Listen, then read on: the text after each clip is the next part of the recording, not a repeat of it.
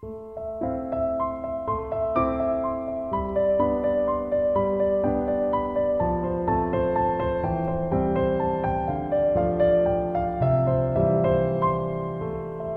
迎收听励志 FM 八六七九零五，一心想要站，我是一心。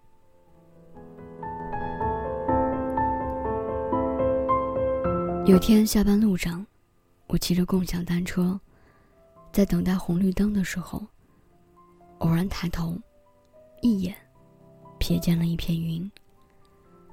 我个人很喜欢蓝天、白云和繁星的。所以也总是给他们赋予想象。当时，那片头顶的云看着像龙头，我就拿出手机拍摄了。然后，过了下一个路口，云发生变化了，我留下了第二张照片。再走到下一个路口的时候，云又变化了，我便留下了第三张照片，然后。我把它们分享在朋友圈里了。我想知道，我身边的朋友们都怎么看这不同时间拍摄的同一片云的。我问他们像什么？像什么？然后我就暂时忘记了这件事情，开始专注自己的事儿。晚上睡觉前，我做了统一的回复和查看。收获挺大的。有人回复，像龙，像凤，像花儿，像海豚，像老虎，甚至还有脆皮炸鸡。我突然就想明白了一件事儿，就是每个人对同一件事物的看法，其实是千奇百怪的。我们都应该包容这件事情。没有哪个人跳出来说：“你怎么能看着像老虎呢？这明明是龙之类的话。”大家反而都默认了，你看到的东西，就是你想到的东西。可是现实生活中，可不是这样的。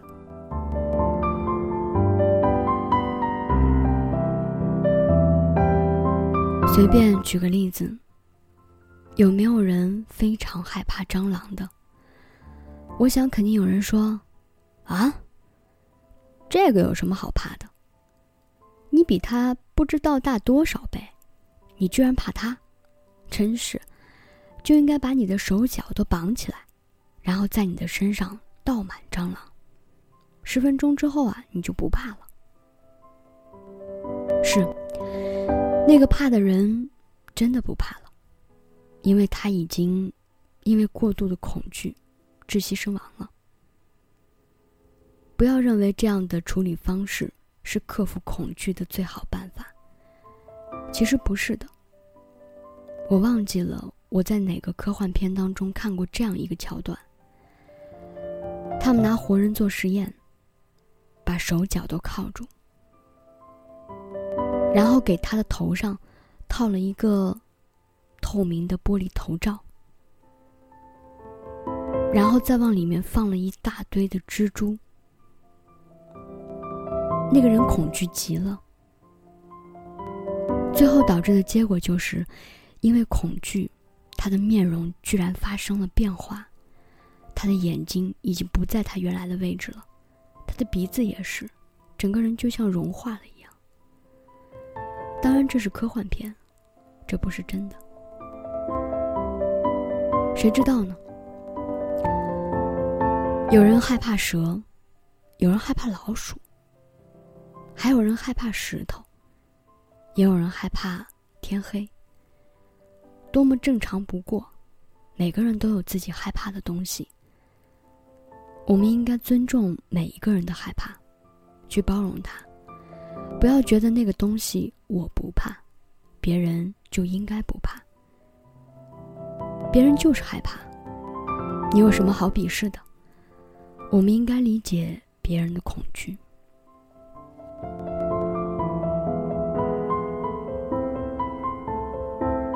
还有一个故事，是国际事件，很著名，引起了大家的广泛关注。这个故事起源于一张照片。这个照片我描述一下，应该都见过。一个非洲的难民孩子，头大，身体非常的瘦弱，奄奄一息的蹲在因为干涸而开裂的土地上。身后呢，是一只虎视眈眈的秃鹫。这张照片很熟悉吧？那天在郝广才老师的专栏，今天听到了这张照片背后的故事，突然好心酸。这张照片的摄影师，因为这张照片获得了国际摄影奖，而与此同时呢，他也背负上了千古骂名。人们说他冷漠无情，就为了自己的出名等等。最后，这名摄影师开着车去了一个人烟稀少的地方。用汽车废气结束了自己的生命。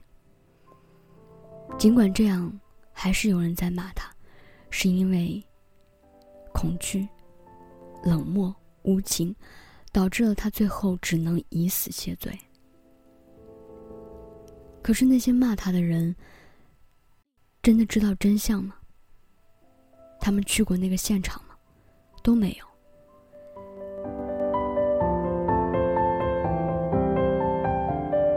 因为这些摄影师将这张照片的曝光，才引起了人们的关注，开始救助难民。而在现场，他们是被禁止去接触难民身体的，因为会有传染病。而且救助站就在不远处，已经有专业的医护人员在现场。当他抓拍完照片之后，很快就赶走了秃鹫。而那些躲在道德屏障后的人们，又知道什么呢？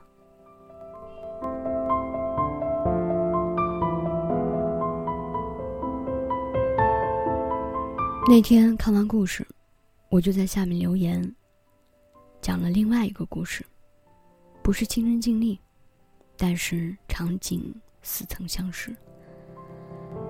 在医院里，总有一个女人，穿着艳丽，不是大红就是大绿，要么就是大黄大紫，涂着廉价的香水，扯着大嗓门照顾着生病的丈夫。所有的人都不喜欢她，甚至是到了厌恶的地步。直至她的丈夫离开人世，在离院那天和她道别。她在流着眼泪说：“她的丈夫因为患病，听觉、视觉和嗅觉都在衰弱。只有这样才能让她的丈夫知道，她一直都在。所以，你看，我们总是用。”我以为，我觉得这样的方式去评判一个人，却从来都不想，这个人为什么会这样做，他到底经历过什么？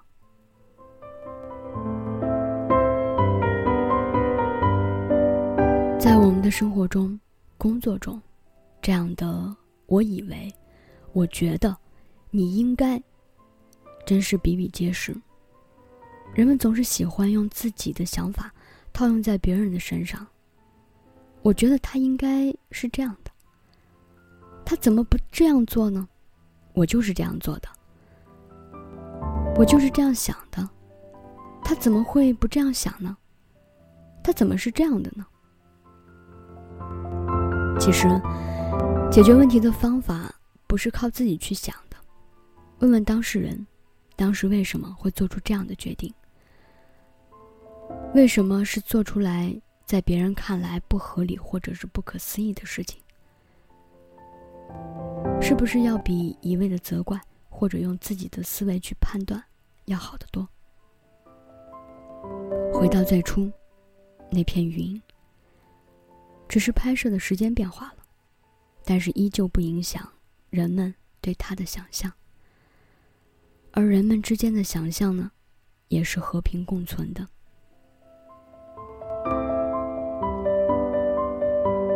我再也不想用自己的思维去评判一个人为什么会这么做了。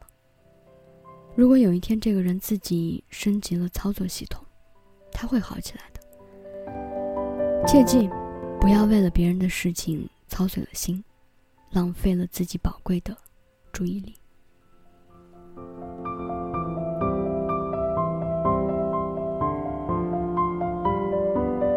别总是想当然，因为真相，也许不是那样。